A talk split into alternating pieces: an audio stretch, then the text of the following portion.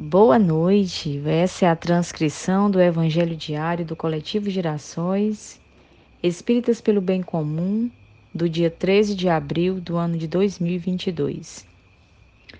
Bem-vindos e bem-vindas ao Evangelho sequenciado do Coletivo Gerações Espíritas pelo Bem Comum.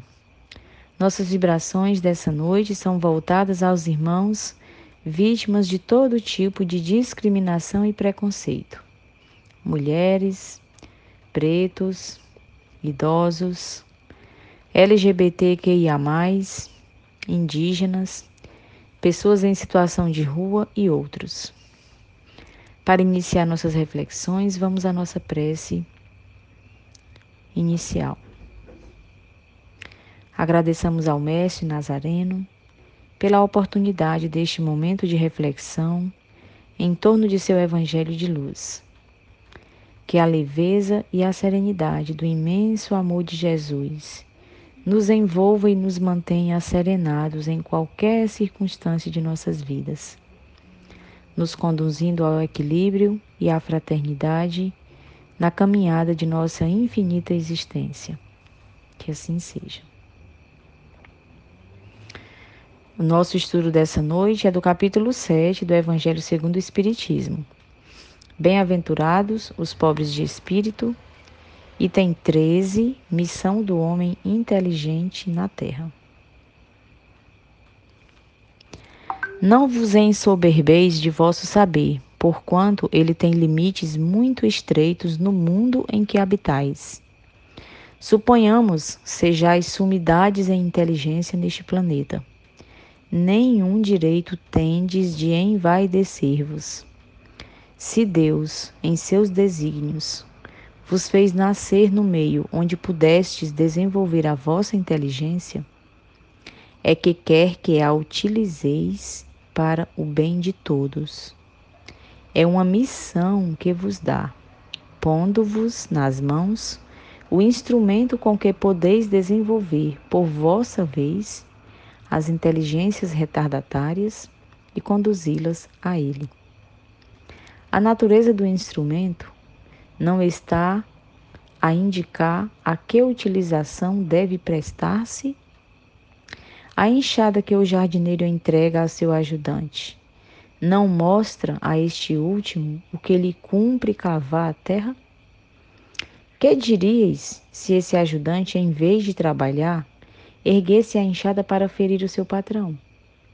Diríeis que é horrível e que ele merece ser expulso. Pois bem, não se dá o mesmo com aquele que se serve de sua inteligência para destruir a ideia de Deus e da providência entre seus irmãos? Não levanta ele contra o seu senhor a enxada que lhes foi confiada para arrotear o terreno? Tem ele direito ao salário prometido? Não merece, ao contrário, ser expulso do jardim? Sê-lo-á, não duvideis e atravessará existências miseráveis e cheias de humilhações, até que se curve diante daquele a quem tudo deve. A inteligência é rica de méritos para o futuro, mas sob a condição de ser bem empregada. Se todos os homens que a possuem dela se servissem de conformidade com a vontade de Deus, fácil seria para os espíritos a tarefa de fazer que a humanidade avance. Infelizmente, muitos a, tomam, a tornam instrumento de orgulho e de perdição contra si mesmos. O homem abusa da inteligência como de todas as suas outras faculdades, e, no entanto, não lhe faltam ensinamentos que o advirtam de que uma poderosa mão pode retirar o que lhe concedeu. Essa mensagem foi trazida por Ferdinando, espírito protetor, em Bordeaux, no ano de 1862.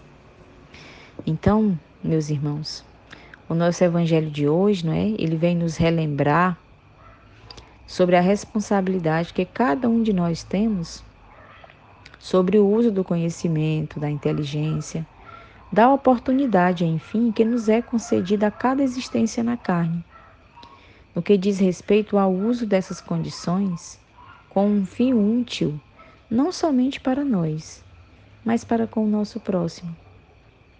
Não esqueçamos, não é? Que tudo o que tem vida é nosso próximo. Logo, é de nossa responsabilidade.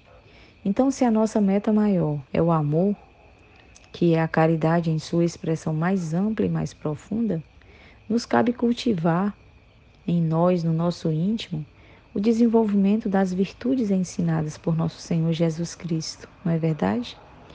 Porque assim nós vamos poder agir de forma prudente e responsável, ou pelo menos vamos nos esforçar para conduzirmos, para direcionarmos as nossas atitudes à prudência e à responsabilidade, considerando as consequências dos nossos atos, não só para a nossa vida individual, mas também para as coletividades sem perder a perspectiva de importar-se uns com os outros, né?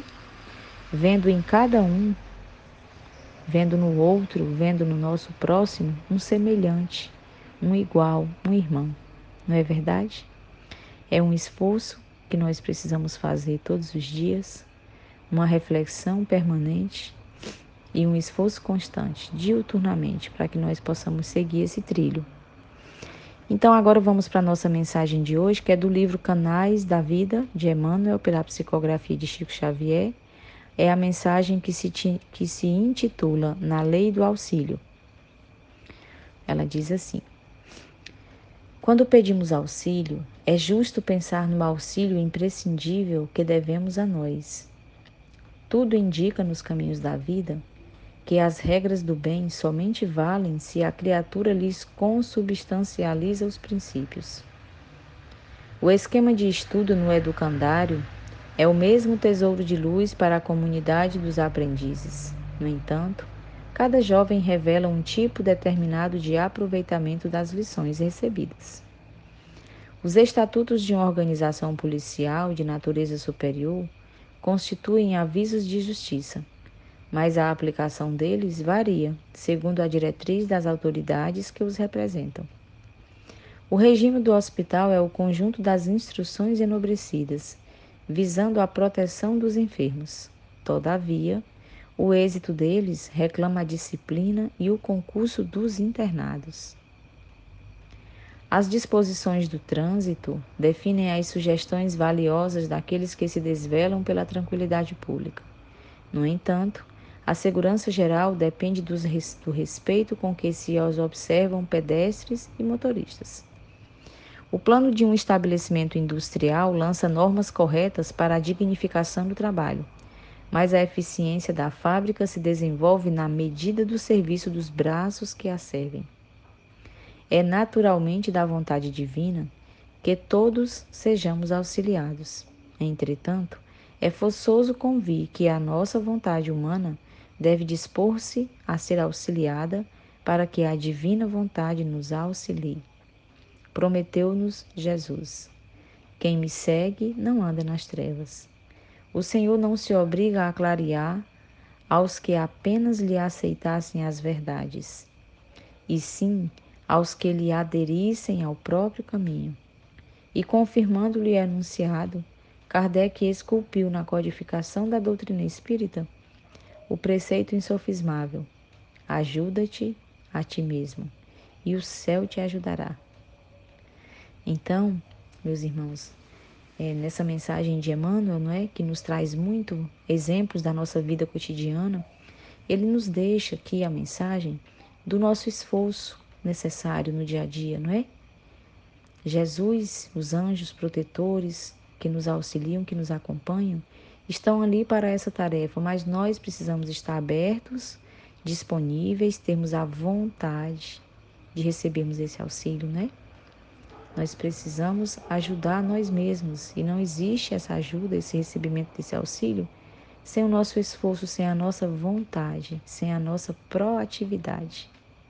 Pensemos então a esse respeito, não é?